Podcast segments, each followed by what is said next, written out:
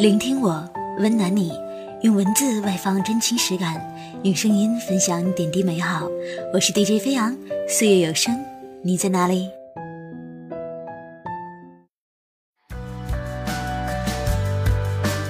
？Hello，各位亲爱的听众朋友，大家好，欢迎收听全新一期的《岁月有声》，你在哪里？我是主播飞扬。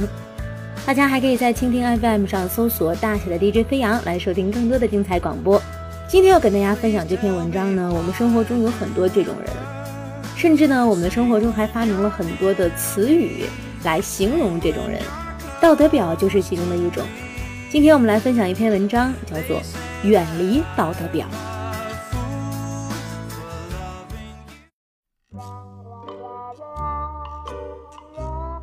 最近去北京出差，回来的时候订的晚上卧铺票，打算在车上好好睡一觉。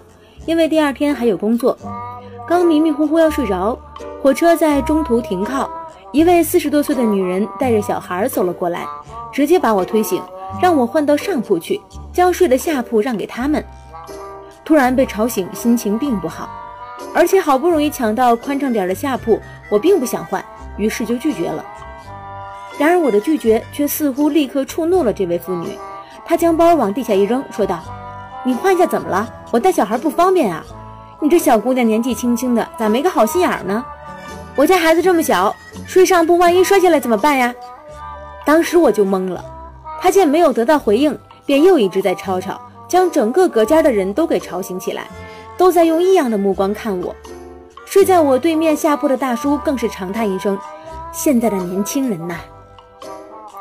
女人像是得到了应援，更加不依不饶地说了起来。我没说话，直接去找了乘务员。到最后，我也没有让位，但却在女人喋喋不休的指责中度过了一夜。只因为没有让位，我成为了女人口中没有道德、没有素质、没有善心、十恶不赦的大罪人。真是又气又好笑。不知从什么时候开始，人们讲道德不是为了约束自己，而是为了审判他人。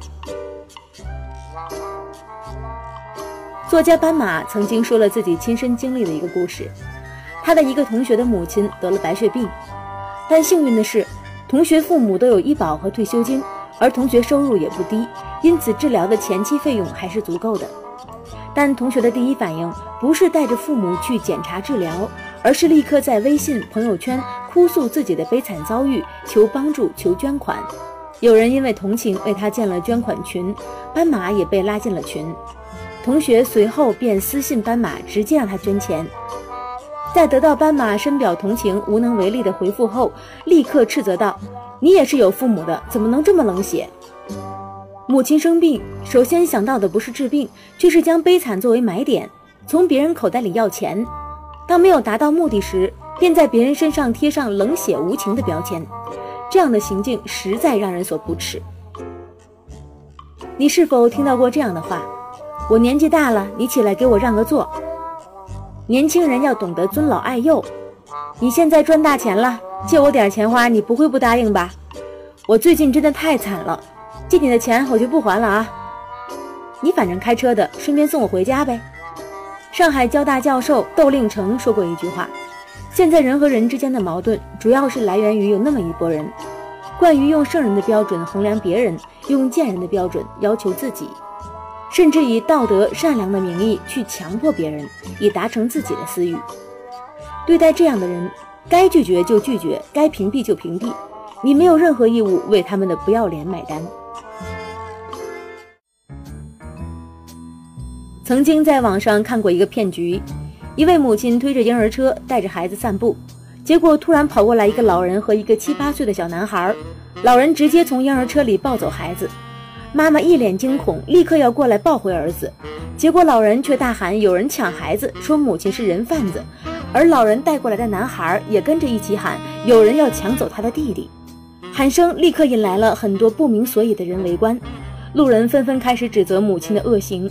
不管母亲如何辩解，他们只相信自己的眼睛所看到的，相信老人和男孩才是婴儿的亲人，甚至有热血青年就要过来殴打母亲，以替天行道。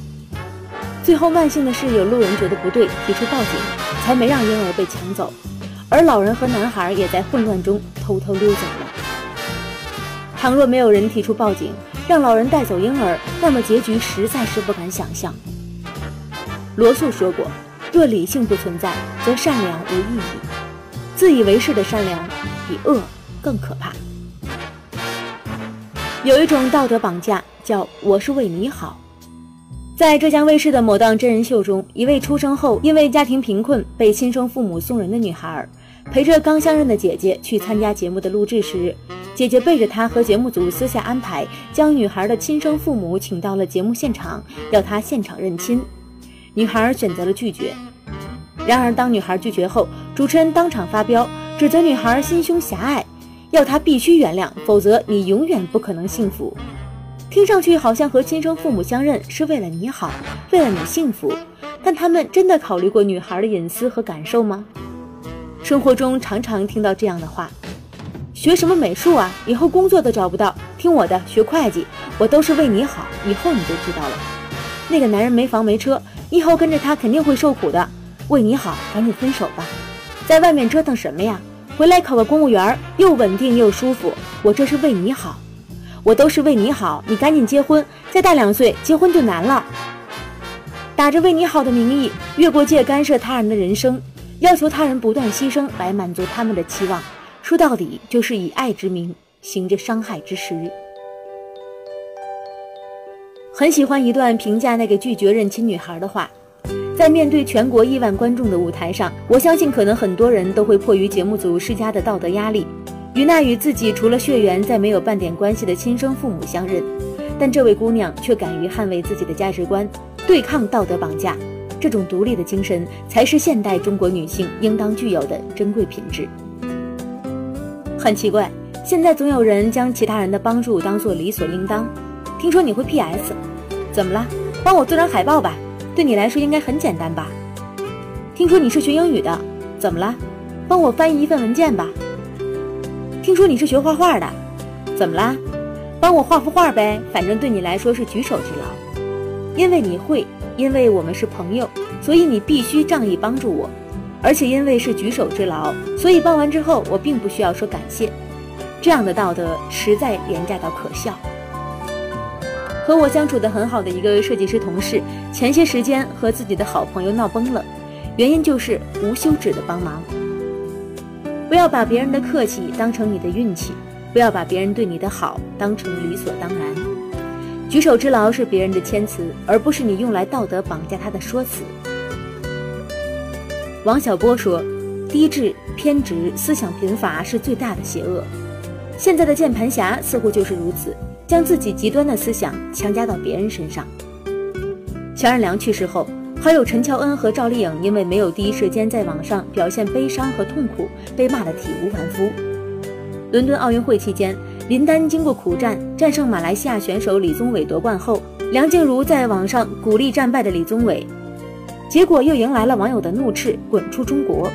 每次看到这些键盘侠的奇葩发言，总会想到之前看到过一句很棒的话：从小老师就教育我们要做一个有道德的人，可是有的人花了大半辈子也没弄明白什么是真的道德。道德是用来约束有错的人，不是用来禁锢无辜的人。制定自己的准则，绑架别人的道德，这是一种畸形的价值观。正如尼采所说。迫使人们遵从道德本身就是不道德的。一个人只要遵纪守法，没有对他人造成伤害，没有对这个社会造成威胁，他便不该遭受任何形式的斥责。你可以对他的行为有所不满，有所质疑，但是你要做的不是用所谓道德善良绑架一个人，而是尊重。懂得尊重才是最基本的道德修养。人和人成长环境天差地别。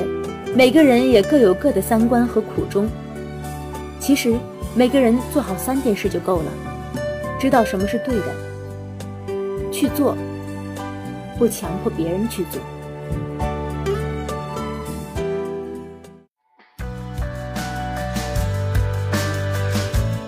好了，亲爱的听众朋友，以上就是飞扬今天跟大家分享的一篇文章《远离道德表》。道德表这个词，乍一听就以为是形容女性的，其实不然。所有符合这些特征的人都可以称为是道德表，不管是男人还是女人，不管是你还是他。这个世界上总有人没完没了的去指责别人，自己又有多完美呢？己所不欲，勿施于人。如果以上所有的毛病你都改不了的话，那就在你指责别人之前，先问一下自己能不能做得到。好了，本期的分享就是这些，我是飞扬，各位回见喽。